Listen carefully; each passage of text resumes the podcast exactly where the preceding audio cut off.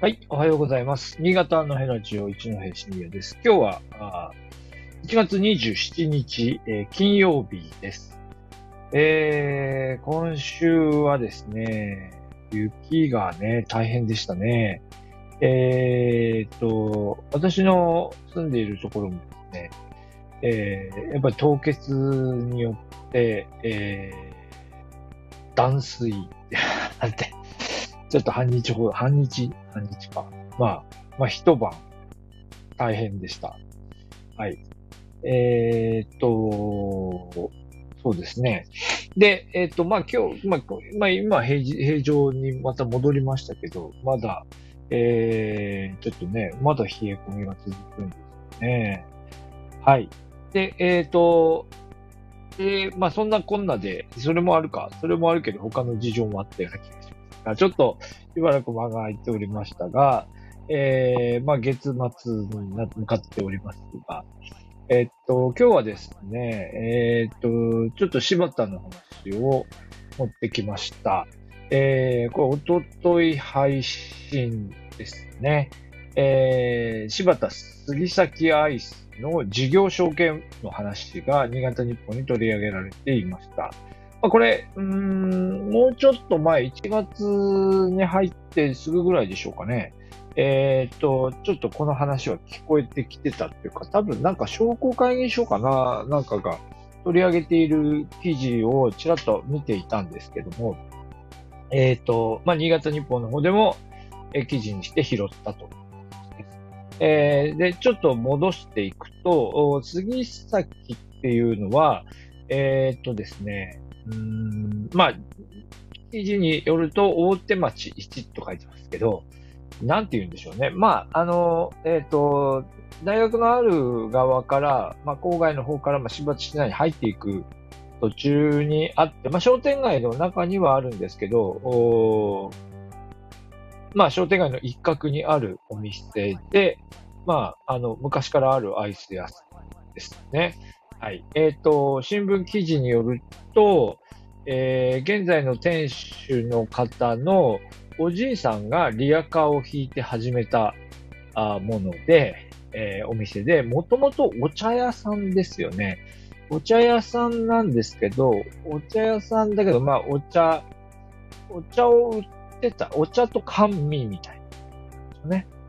で、そのお店が、えっと、まあ、リアカーで出してた、まあ、いわゆる屋台から始めたみたいなやつ。まあ、それはお店として出すようになって、で、えっ、と、まあ私の知ってるのだとモナカだと思うんですけど、モナカが結構美味しいと思うんですけど、えっ、と、まあこれが、うんと、はい。割と人気でですね。まあ、記事の中では白アイス。白アイスっていうのかな。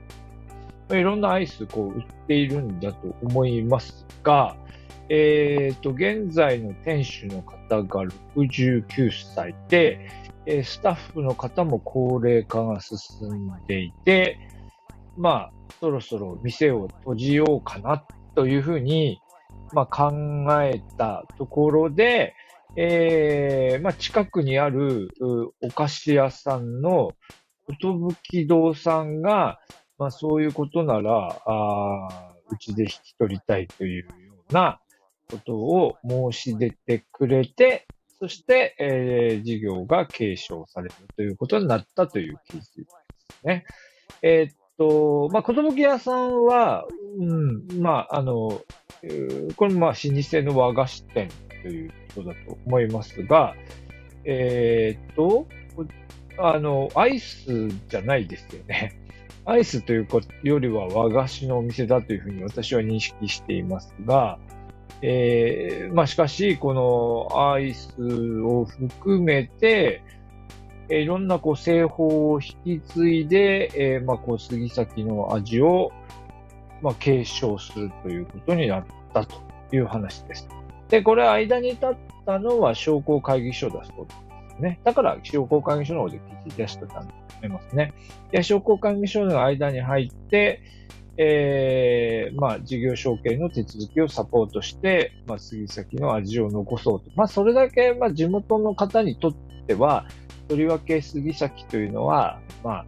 子供の頃からの、まあ、味っていうかね、まあ、そういうものだということで、まあ、柴田の方と話をしていても、まあ、思い入れは人によってこう違うんでしょうけど、まあ、なんというか、夏の風物詩として杉崎のアイスっていうのが、まあ、あるんだなっていうのは、まあ、よくわかるような場所なので、まあ、これをなんとか残したいというね、えー、いうようなことだと思いますし、まあ、この寿堂の鈴木健太郎さんにとっても、まあ、そういうものだということですね。で、まあ、それで、えー、と、まあ、2018年頃から、まあ、閉じようかなと考えていたものを、まあ、準備を進めていく中で、えー、その、あれですよね、新型コロナになって、まあ、この承継の流れも、まあ、止まってしまってたというようなことのようで、で、ようやく準備が整ったということですね。はい。あ、今、あの、えー、あ、のっぽろから、のっぽろ牛屋の父ちゃん。はい、おはようございます。えっと、今日はね、ちょっと、あの、アイスの話をしていました。はい。えっと、でですね、まあ、その、で、そのアイスの、まあ、準備が整っていったということで、2023年の3月で、えー、この杉崎の店舗は閉店すると。え、違うのかな？えー、っと、杉崎の店舗での販売は今年3月までって書いてあるので、お店を閉めるということなのかなと解釈しましたが、ちょっとわからないですね。ことぶき堂は5月から、えー、杉崎のアイスを販売するそうですね。で、えー、で、その他に卵まんというのもやるみたいな。とかいてました。卵まん食べたことないな。そうですね。だから結局私が食べたことあるのは何なんだろう。あの、なんかモナカみたいのは食べたことがありますけどね。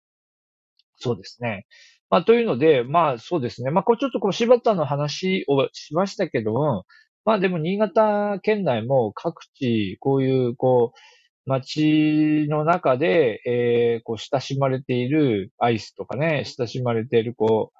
アイスだけじゃない。まあ、お菓子でもそうですよね。いろんなものが、まあ、その、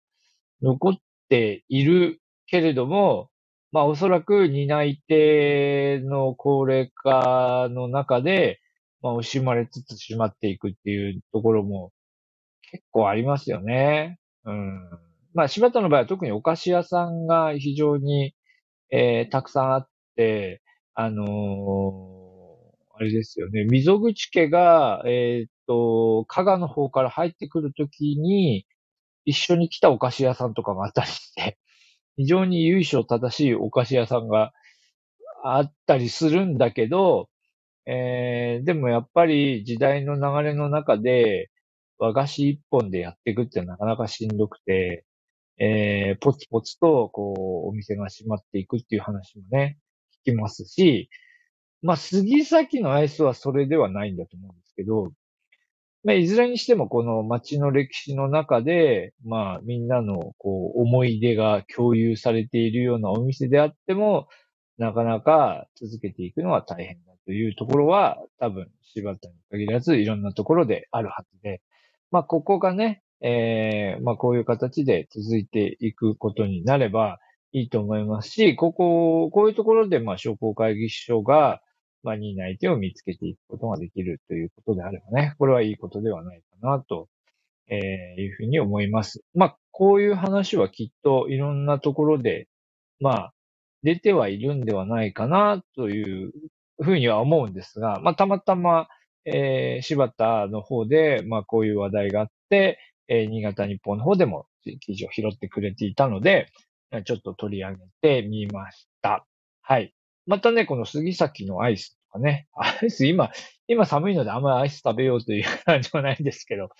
まあこういうものをまた食べ、食べてみて、えー、どうかみたいな話もね、レポートしていきたいと思います。はい。今日も朝からご参加ありがとうございました。またお話ししたいと思います。